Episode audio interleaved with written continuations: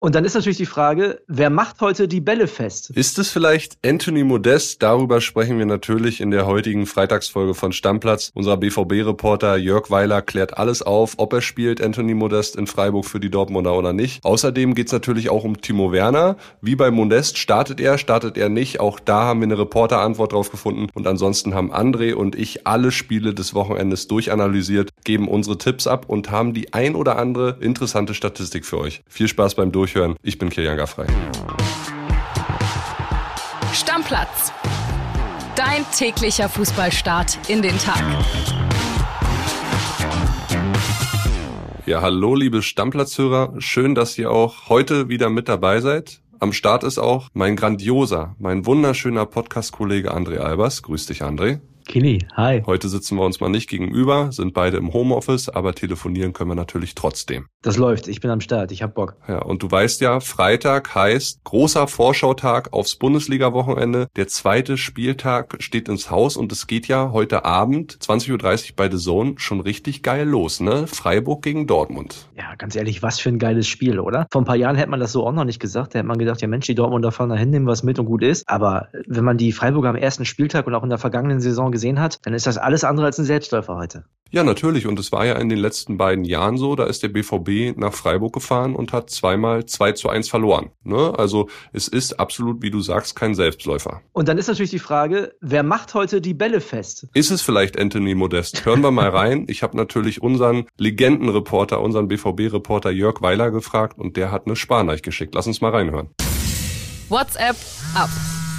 Anthony Modest, der ist natürlich der große Hoffnungsträger. Ich persönlich vermute, dass er ihn bringt, weil Anthony Modest natürlich weiß, wo die Kiste steht und weil er topfit und austrainiert wirkt. Am Dienstag konnten wir uns ein erstes Bild von ihm machen. Da hat er wirklich sehr gut trainiert und äh, die Fans haben ihn ja auch schon in ihr Herz geschlossen. Beim publiken Trainingsspielchen hat er per Kopf auf kleine Tore getroffen und die Leute haben das äh, beklatscht, als wäre es ein richtiger Treffer gewesen. Da musste er auch selber grinsen.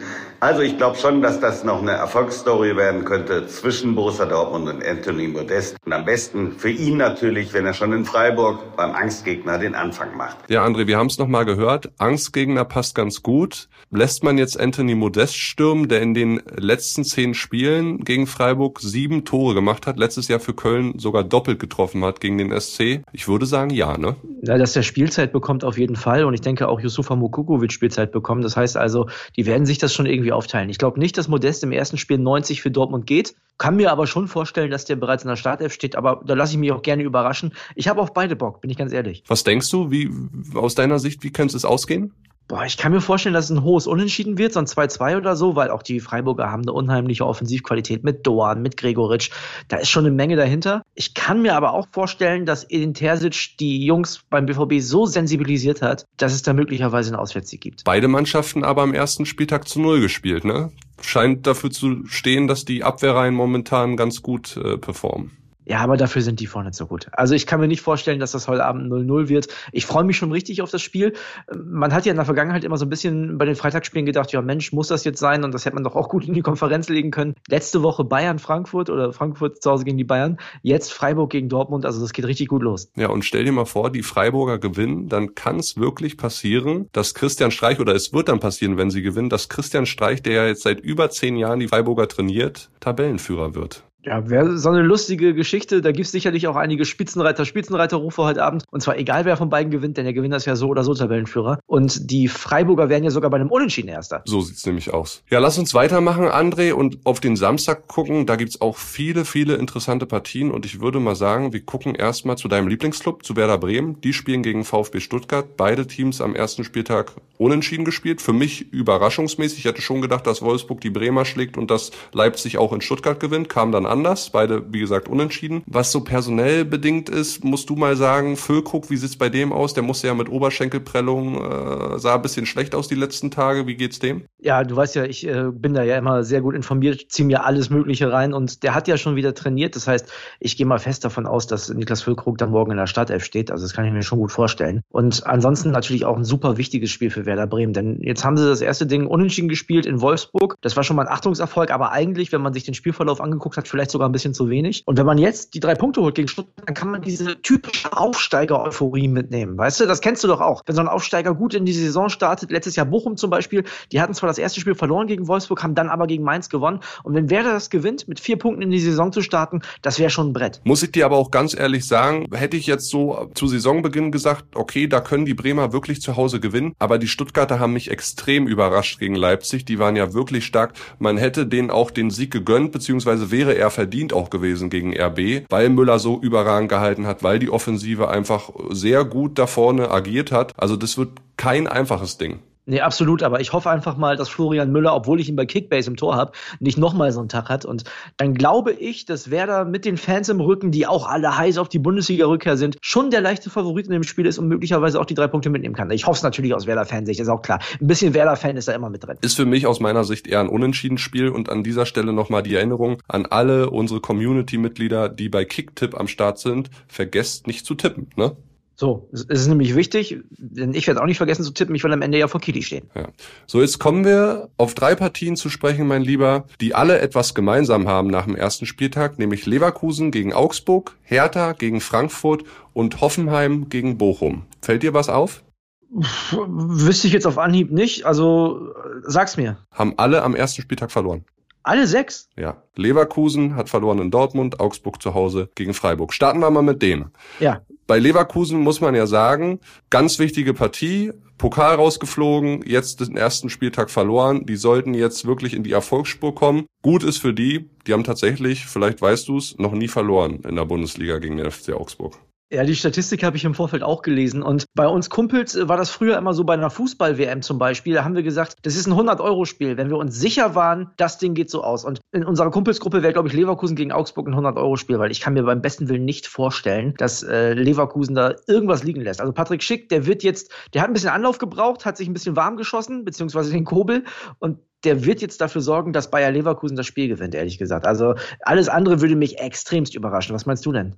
Ja, ich glaube auch. Ich glaube, das wird ein hoher Sieg für Bayer Leverkusen. Ich hoffe auch, dass Schick jetzt endlich mal zündet, weil äh, ich habe den in meiner Kicker-Truppe drin im Managerspiel. Ja, er sollte schon mal die ein oder andere Hütte machen, da würde ich mich drüber freuen. Und wie gesagt, äh, wir sind ja beide Statistik-Nerds und Fans. Wenn ein Team an den ersten beiden Spieltagen verloren hat, ist noch nie ein Team deutscher Meister am Ende geworden und die Leverkusener wollen ja oben mitspielen. Ja, ob die jetzt deutscher Meister werden, das werden wir mal gucken. Walter Straten ist ja davon überzeugt. Das ist der große Leverkusen-Verfechter in dieser Saison. Aber ja, ich bin mir auf jeden Fall sicher, dass die das nicht vergeigen. Und wenn, dann wird es, glaube ich, ganz, ganz ungemütlich auch für Seoane, denn dann hat er einen Pokal verloren und ist tatsächlich mit zwei Niederlagen oder nur einem Punkt gestartet. Ich glaube, das sehen die da nicht so gern. So sieht's aus. Ungemütlich kann es auch für die Hertha nach diesem Spieltag werden. Ne? Hertha gegen Frankfurt, ich habe es gesagt, auch da haben beide ihr Auftaktspiel in der Liga verloren. Was denkst du, wie siehst du die Partie? Ich glaube, bei den Herthanern wird sich aufstellungsmäßig ein bisschen was tun, kann ich mir vorstellen. Ähm, Toussaint ist ja wieder dabei, also der kann wieder spielen, der war ja gesperrt. Bözius haben sie unter der Woche verpflichtet. Genau, der ist ja mit dem Privatjet in Berlin angekommen. Ähm, ja, also ich kann mir vorstellen, dass da personell einiges passiert, vielleicht auch ganz vorne, Davy Selke raus und äh, da gibt's ja auch einen neuen Mann, also möglicherweise ändert, ändert Hertha eine Menge. Und da bin ich mir dann nicht so sicher. Die Frankfurter jetzt die große Niederlage gegen die Bayern. Jetzt die, naja, unglücklich war es auch nicht gegen Real Madrid, sondern die verdiente Niederlage gegen Real Madrid. Klar, das waren jetzt Bayern und Real Madrid, aber trotzdem gehst du komplett ohne Erfolgserlebnis jetzt erstmal in diese, ins Ende dieser Woche. Ich glaube, auch für die Frankfurter wird es nicht leicht. Also, das denkt vielleicht der ein oder andere Mensch, das nehmen die da mit, da holen die einen Auswärtssieg. Ich glaube, das wird sehr ungemütlich für die Eintracht. Ja,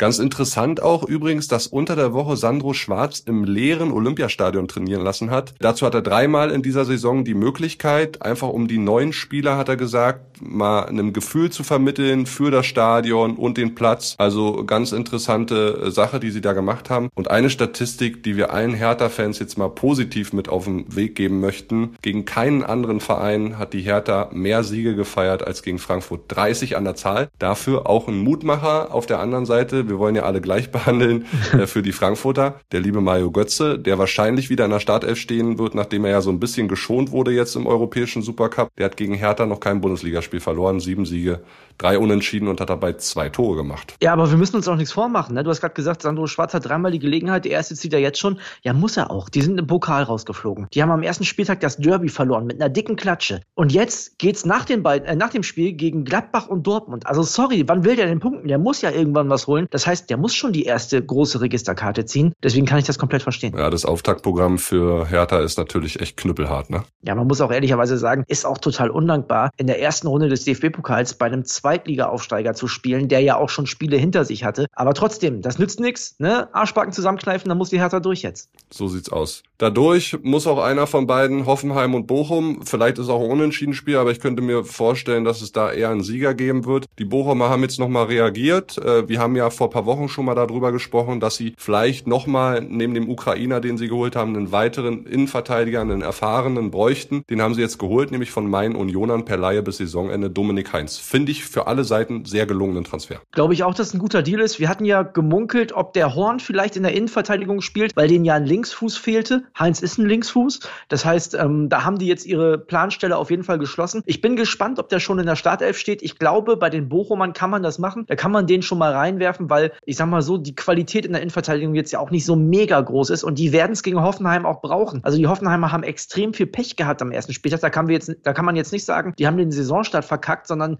die haben halt eine sehr unglückliche gelb-rote Karte ganz, ganz früh im Spiel bekommen und die werden heiß auf Wiedergutmachung sein und ich glaube, das könnte auch möglich sein. Also ich sehe Hoffenheim vom Kader her auch ein bisschen besser als die Bochumer, natürlich, ne? Und deswegen glaube ich, Bochum braucht da jeden Mann und ich kann mir vorstellen, dass Heinz da schon in der Startelf steht. Was meinst du? Ja, und äh, die Hoffenheimer haben es ja auch jetzt nicht so schlecht gemacht in Gladbach, ne? Genau. Äh, das war unglücklich mit Posch und auf deine Frage einmal zurückzukommen, ja, ich glaube schon, dass der Dominik Heinz gleich spielen wird. So, und Angelino ist ja auch da. Ich weiß nicht, ob der gleich in der Startelf steht, weil Robert Sko das extrem gut gemacht hat gegen Gladbach. Hat ja sogar ein Tor gemacht, aber ja, vielleicht, vielleicht spielen die auch beide. André, vielleicht rückt ja der Skoff ein Stück weiter nach vorne und Angelino dann hinten links. Das kann man Genau. ja machen auf der linken Seite. Ja, kann ich mir auch vorstellen, weil wie gesagt, der hat ja auch in der Vorbereitung sehr guten Eindruck gemacht. Also möglicherweise spielen die beide und Angelino müssen wir uns auch gar nichts vormachen, ist eine extreme Verstärkung für die Hoffenheimer. Absolut. Eine extreme Verstärkung, die gab's unter der Woche auch in Leipzig. Das ist die nächste Partie, über die wir sprechen wollen, nämlich RB gegen Köln.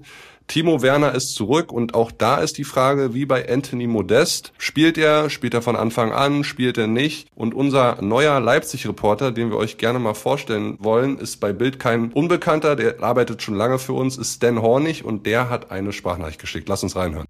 Hallo Kili, hallo André, ich grüße euch. Ja, bei uns ist der echte Werner-Wahnsinn ausgebrochen. Ganz Leipzig hofft auf ganz viele Werner-Tore und wir gehen auch stark davon aus, dass er am Samstag gegen Köln direkt in der Startelf stehen wird. Das deckt sich auch mit den Aussagen von Trainer Domenico Tedesco bei der Pressekonferenz. Er sagt, dass Werner auf jeden Fall eine Option fürs Wochenende ist. Er mit ihm jetzt auch viel vielseitiger ist, weil er Timo an verschiedenen Positionen in der Spitze sowohl zentral links als auch rechts einsetzen kann und auch als Doppelspitze sich jetzt vorstellen könnte. Klingt für mich so, als wenn er gleich von Anfang an wirbeln darf, der liebe Timo Werner. Also erstmal wundert mich das überhaupt nicht, dass da Werner Mania in Leipzig ist, muss ich ganz ehrlich sagen, denn das ist, soweit das in Leipzig möglich ist, schon eine Art Vereinslegende. Ne? Also der ist da Top-Torschütze, der will sich da nach vorne ballern, der will wahrscheinlich auf lange Zeit Rekordtorschütze werden am Ende seiner Karriere. Der hat jetzt auch langfristig unterschrieben und ich kann mir das auch vorstellen und wir haben da ja auch letzte Woche schon drüber gesprochen. Ey, ein Kunku, jetzt noch Werner dazu, Olmo, was haben die für eine geile Offensive? Ja,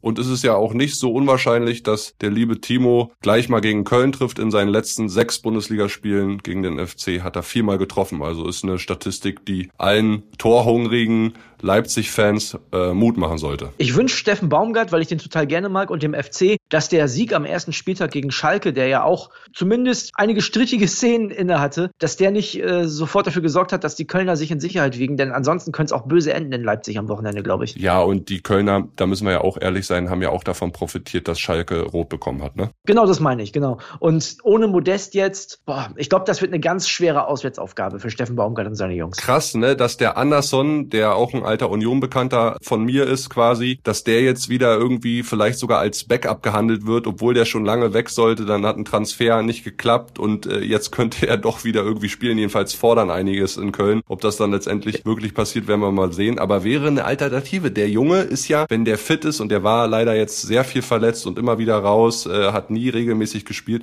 der wäre ja wirklich eine Alternative. Ja, und vielleicht ist Anderson auch einer, ähm, der dem Spiel, das die Kölner vielleicht in dieser Saison brauchen, auch gut tun würden. Also ich erinnere mich, bei Union hat er sehr viele Zweikämpfe gewonnen, super viele Bälle festgemacht. Das war nicht der torgefährlichste Stürmer aller Zeiten, auch wenn er ab und zu mal getroffen hat. Aber der war sehr präsent. Das war ein Bulle vorne und den haben die ja nicht. Also, ne, Adamian, Thielemann, das sind ja alles Leute, die da drumherum spielen können. Ja, Tigges könnte es noch machen. Aber ist Tigges jetzt wieder dabei? Ist er wieder fit? Ich glaube noch nicht, nee.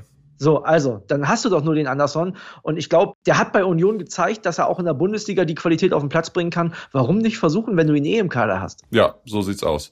So, dann haben wir die 15.30 Uhr Konferenzspiele, die ja alle bei Sky laufen, abgehakt und gucken aufs Topspiel. Und ich würde sagen, Welcome back in der Bundesliga, Schalke 04, das erste Heimspiel seit 15. Mai 2021. Ich glaube, da war ich sogar noch im Stadion. Jetzt geht's gegen Gladbach, auch gegen einen alten Bekannten, Itakura, der in der zweiten Liga maßgeblichen Anteil daran hatte, dass sie aufgestiegen sind und 60.000 Schalker werden am Anfang wieder das Steigerlied singen und da freue ich mich einfach sehr drauf, das im Fernsehen zu sehen. Ich bin super gespannt, was das für ein Spiel wird. Also stimmungsmäßig auf jeden Fall. Die Rückkehr wird gefeiert, wird zelebriert. Man ist sehr unglücklich gewesen am ersten Spieltag. Ich hoffe, dass man sich das nicht zu doll einredet, weißt du? Dass man nicht zu doll sagt, oh, wir haben einfach Pech gehabt. Das war irgendwie so, so ein bisschen komisch und doof und eigentlich sind wir besser. Man wird kämpfen müssen in dieser Saison und je eher die Schalke das annehmen, desto besser ist es. Ja, Kramer wird wohl ein bisschen umbasteln vorne, Polter raus, dafür Tirol Terodde und Bülter von Anfang an. So stehen jedenfalls die Zeichen momentan. Gucken wir mal, ob es dann offensiv ein bisschen besser noch funktioniert als die letzten Wochen. Ja, also ich sag mal so, unsere Schalker-Reporter haben ja Terodde schon so ein bisschen in den Himmel geschrieben in den letzten Wochen und Tagen. Bin gespannt, ob der Gladbach aus dem Stadion schießt. Naja, er muss ja nicht aus dem Stadion schießen. Am Ende würde er eine Hütte in der 89. reichen. Was glaubst du? Ich glaube, Gladbach gewinnt das. Glaube ich auch. Ich halte die für sehr, sehr stark. Die sind so für mich eins der unterschätztesten Teams. Aber nach all dem, was in den letzten Wochen passiert ist, ne, mit Player verlängert, die Hofmann-Verlängerung jetzt, das macht schon Mut alles. Und Kramer ist in super Form, das habe ich jetzt immer wieder betont. Die haben eine gute Mannschaft beisammen und der Farke wird die still und heimlich in ein ruhiges Fahrwasser in dieser Saison schieben. Ja, die scheinen ja auch im Gegensatz zur Zeit mit Adi Hütter jetzt Bock zu haben, den Weg mitzugehen. Und dass diese Jungs da alle im Einzelnen super krasse Qualität haben, da brauchen wir ja gar nicht drüber reden. Das ist eine gute Fußballmannschaft. Das ist eine Mannschaft, die spielt auf jeden Fall, wenn die ihre Leistung abrufen, um die europäischen Plätze mit. Ja, so sieht's aus. So, dann lassen wir uns noch einmal in den letzten zwei, drei Minütchen auf die Sonntagsspiele gucken. Meine Unioner 15.30 am Sonntag live bei The Zone müssen nach Mainz. Könnte ein Rekordspiel werden, weil saisonübergreifend ist Union seit acht Ligaspielen ungeschlagen. Damit würde in Mainz, wenn es denn klappt, das neunte Spiel folgen. Wenn es mit einem Unentschieden oder mit einem Sieg klappt, äh, wäre schon geil. Würde ich mich freuen. Ja, ist für mich so ein untippbares Kicktipp-Spiel, dir ganz ehrlich. Da kann ja alles passieren. Ja, da geht mir Werder gegen Stuttgart genauso. Ja, genau. Also kann alles passieren, tatsächlich. Ja. So, und dann zum Schluss des Spieltags Bayern gegen Wolfsburg. Die Rückkehr von Nico Kovac nach 1015 Tagen an seine alte Wirkungsstätte. Da bin ich sehr drauf gespannt, ob er hinten den Bus parkt. Schön wird's nicht, sag ich dir jetzt schon. Also ich glaube, die Wolfsburger, die werden in München, die haben schon zwei von Werder Bremen gekriegt, die werden da keine schöne Dienstreise haben. Also ich weiß jetzt nicht, ob die Bayern die aus dem Stadion schießen, aber natürlich äh, zu diesem frühen Zeitpunkt der Saison sind die Bayern für mich der ganz klare Favorit und ich bin mir auch sicher, dass sie sich durchsetzen. Ja, die werden wieder vier, fünf, vielleicht auch sechs Hütten machen gegen die Wolfsburger. Da bin ich ziemlich sicher zu Hause noch nie verloren gegen die Wölfe und selbst wenn Max Kruse spielt, das wird an der Sache nicht viel ändern, glaube ich. Naja, und die müssen sich ja auch defensiv noch finden, die Wolfsburger auf der Linksverteidigung Innenverteidigerposition probiert Nico Kovac seit Wochen rum. Irgendwie klappt das nicht so richtig. Der Pfandefeen hat zuletzt gespielt. Also gegen Bayern muss man defensiv schon gut stehen. Mal gucken, ob das klappt. Ja. Haben wir den Spieltag durchanalysiert, haben drauf geguckt. Ich hoffe, viele interessante Infos für euch dabei. Euch allen ein schönes zweites Bundesliga-Wochenende dieser noch sehr jungen Saison. Und denkt dran, am Samstag Morgen gibt's dann das erste Mal eine Sonderfolge von unserem Kollegen Chris Höb. Einige von euch werden ihn schon kennen. Der war vertretungsweise schon ein paar Mal bei uns hier im Podcast und hat das Ding moderiert. Am Samstag geht es in Zukunft immer um eine Schwerpunktfolge, um ein einzelnes Thema. Und morgen geht's tatsächlich nochmal um unser 7 zu 1, um unsere WM in Brasilien, wo wir Weltmeister geworden sind. Ich glaube, wir alle erinnern uns mit Glücksgefühlen daran. Und André und ich, wir haben die Folge schon gehört. Das ist ein cooles Ding geworden, ne? Ja, Tim Detering erzählt auch super. Das ist der Reporter, der damals mit vor Ort war. Also ich kann nur sagen, hört euch das Ding an. Das macht wirklich richtig, richtig Spaß. Ja, Kitty? und die müsst ihr gar nicht äh, morgen hören. Die könnt ihr jederzeit hören. Also das ist eine Off-Topic-Folge. Da ist nicht so viel Aktualität dabei. Lohnt sich. Ja, auf jeden Fall ist eigentlich gar keine Aktualität dabei, ehrlich gesagt. Also lohnt sich auf jeden Fall. Kitty, Deckel drauf oder was? Machen wir. Wir verabschieden okay. uns das Wochenende. Ihr hört uns dann am Sonntag wieder. Beziehungsweise André, weil ich bin jetzt noch mal eine Woche in Portugal im Urlaub. Ja, natürlich. Holiday Kitty. Ciao, Aber ciao. wir telefonieren. Machen wir. Tschüss. Bis dann. Ciao, ciao. Stammplatz. Dein täglicher Fußballstart in den Tag.